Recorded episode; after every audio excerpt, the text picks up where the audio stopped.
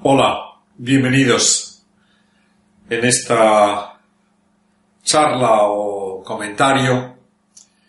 eh, vamos a referirnos a la experiencia cristiana. Vamos a intentar enfocar eh, sobre una de las características de nuestro tiempo y ver qué tipo de experiencia, qué tipo de testimonio pide nuestro tiempo al cristiano. No deja de ser una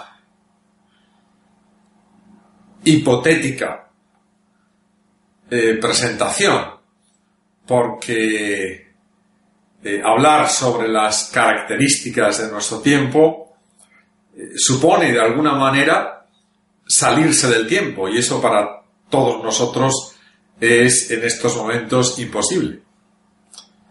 Pero aún así vamos a atrevernos con la consideración. Nuestro tiempo es un tiempo de continua exposición. Todos estamos en este tiempo más expuestos a los demás que todos nuestros antepasados en su tiempo. A ello ha contribuido sobremanera la globalización, el desarrollo de eh, Internet y de las comunicaciones en general, y no es del todo aventurado pensar que si algo caracteriza a nuestro tiempo respecto a otras épocas pasadas es precisamente esto. La exposición a la que estamos sujetos todos en todo momento. Por eso, no es descabellado que muchos apologetas cristianos de hoy se refieran específicamente a la necesidad de dar testimonio cristiano, aprovechando esa exposición para transmitir adecuadamente la fe en el tiempo en el que estamos. Esto eh, contrasta sobremanera con otras épocas, con otros momentos históricos en los cuales, pues, más importante eh, que el hacer era, o se pensaba que era, el pensar. O la procedencia. La importancia del linaje, del grupo al que uno pertenecía, la identificación con determinadas identidades o creencias colectivas, era lo que eh, primaba en otros tiempos, en otras épocas. En la nuestra eso ya no tiene tanta importancia. Y yo me atrevo a, a decir que eso es una característica positiva de nuestra época. Algo atrayente y bueno. Naturalmente tiene sus exageraciones condenables. La intromisión, por ejemplo. Eh, la falta de, intimidad. Eh, pero también tiene su lado bueno. Y su lado bueno, eh, que tiene algo que ver con el espíritu democrático, su lado, su lado bueno es que a la gente en nuestra época, en estos momentos, se le mide más por lo que hace que por lo que han hecho sus antepasados. Se le mide más por su testimonio, por su testimonio explícito, por sus obras, que por sus pensamientos.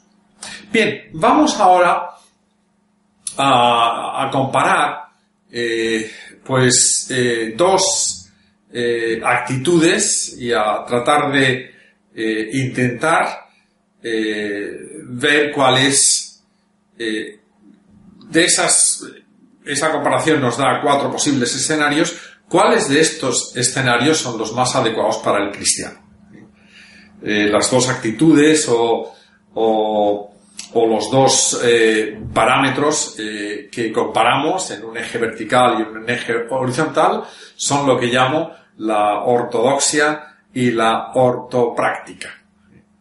Y ello nos depara cuatro escenarios. El primero será el del ortodoxo ortopráctico, el segundo el del ortodoxo heteropráctico, el tercero el del eh, eh, ortopráctico heterodoxo y el último el del eh, heteropráctico heterodoxo. parece un poco complicado, pero es mucho más sencillo de lo que parece. Lo que, lo que intentamos hacer es, mirando el Evangelio, cuáles de estos escenarios son más acordes con el testimonio eh, que nos transmitió Jesucristo. Es así de simple. Eh, en épocas anteriores, eh, y la Iglesia pues eso lo ha defendido durante toda su historia, pues se ha puesto un énfasis particular en la ortodoxia. Definir la doctrina, definir la fe, pues se ha visto como una preocupación eh, importantísimo. Y ciertamente ha sido así. ¿eh? Eh, en nuestra época quizá eso ya se da como por supuesto. Y quizá ya no es tan importante como antes el definirse como ortodoxo. Ahora abundaremos en esto, porque además en, en algunas frases del Señor en el Evangelio esto resalta con nitidez. El, el, el Señor lo que nos dice en el Evangelio es, eh, y nos subraya la importancia del obrar, ¿eh? Eh, el que cumple la voluntad de mi Padre, el cumplir, el hacer, el que haga la voluntad de mi Padre. Mm, bien, el, ortodoxo puede muy bien no cumplir.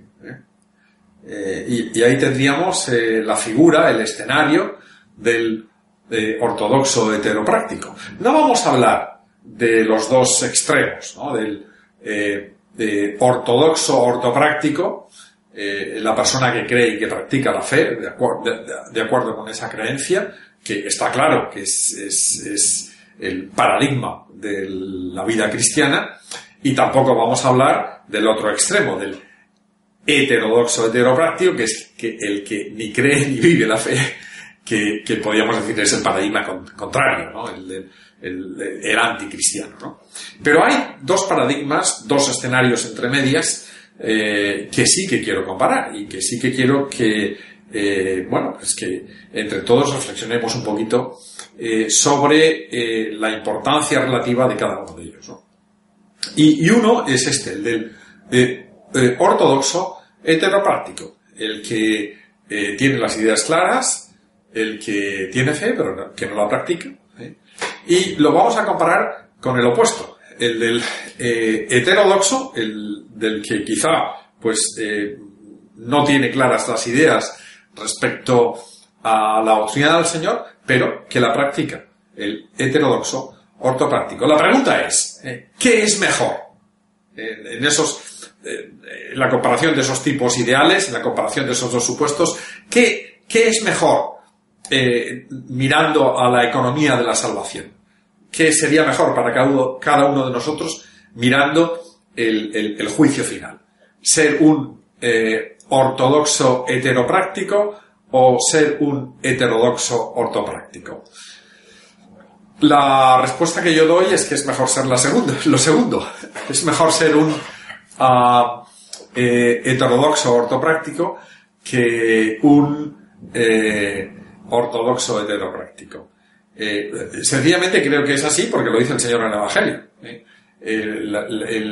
El, tipo ideal del ortodoxo eh, heteropráctico es el, tipo ideal del fariseo. el fariseo que es el contrapunto de, la vida del Señor.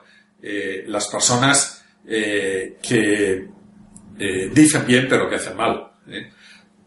El Señor explícitamente en el Evangelio lo dice eh, eh, hacer lo que dicen, pero no lo que hacen. El ortodoxo heteropráctico es el que eh, eh, sabe qué es lo que hay que hacer, pero no lo hace. Sabe la doctrina, pero no vive la caridad.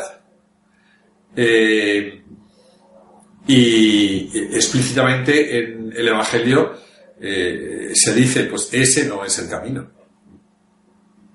tampoco es que se diga que el camino sea el del heterodoxo ortopráctico, el del que eh, no sabe la doctrina o eh, defiende una doctrina equivocada, eh, pero que vive la caridad.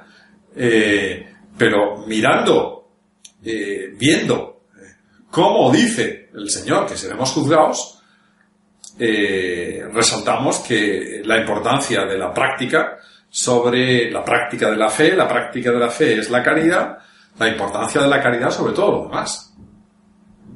O sea, no vale tener las ideas claras y después no vivir acorde con esas ideas. El, epíteto eh, acusatorio que lanza Jesucristo en el Evangelio es el de hipócritas. Hipócritas fariseos. Hipócritas. Y nos, lo puede lanzar a nosotros también. ¿eh? Hipócrita. Tú sabías qué es lo que tenías que hacer pero no lo viviste. Tú tenías las ideas claras. Tú recibiste una formación adecuada. Tú sabías distinguir entre lo bueno y lo malo, lo mejor y lo peor. Y sin embargo, no lo cumpliste. Y sin embargo, no lo viviste.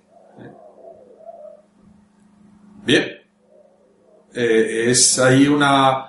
Eh, ahí tenemos un punto de reflexión, a mi juicio, para nuestro tiempo, muy, muy interesante.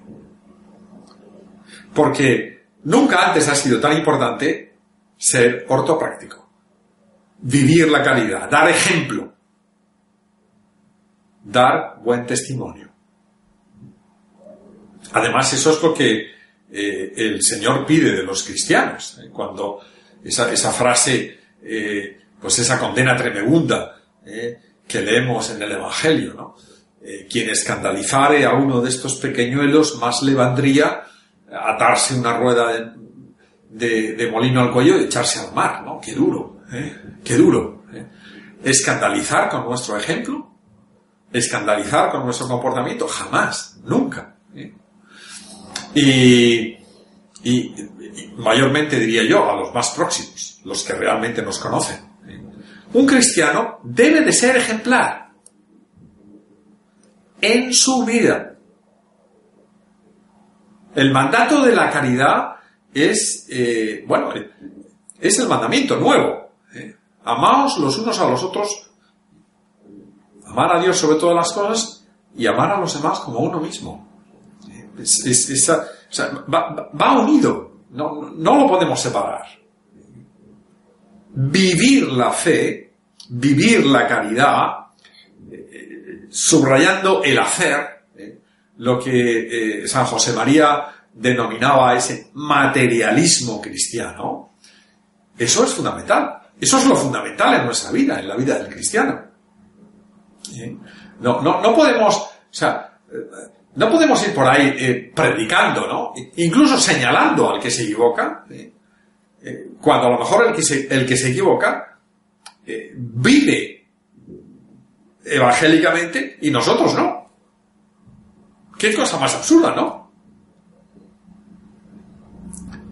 la importancia del obrar, la importancia del hacer, ¿eh? La importancia de la fe operativa, de la caridad. ¿eh? Eh, es algo sobre lo que siempre, pero en este tiempo, en esta época en concreto, es muy importante llamar la atención. Eh, hay que cumplir, por supuesto. Eh, hay que ir a misa, eh, hay que rezar, hay que... Pero si no vives la caridad, eso no sirve para nada. Eso también lo hacían los fariseos. Bien, es, algo que cuando reflexionamos un poquito, pues se nos presenta eh, pues con una eh, clara nitidez. O sea, es, es, obvio, es obvio. Bien, quien lea, el Evangelio esto lo tiene clarito. Esto es, esto es precisamente a lo que se refiere ese calificativo ahora tan de moda de católico evangélico. Eh, hay un libro por ahí que se llama Catolicismo evangélico. Eh, y, el que se escriba y se hable sobre esto quiere decir que quizá en otras épocas eh, no nos habíamos fijado, no, no le, le habíamos dado la importancia que merece a esta faceta de la vida cristiana. La importancia del testimonio, la importancia de la vida, la importancia de las obras, la importancia del buen ejemplo, ¿eh? la importancia de comportarse, del comportamiento, eh, del hacer, que, que, es en este sentido y comparado pues con otras épocas, con otros escenarios, pues más importante, a mi juicio, más importante que el pensar. Muchas gracias.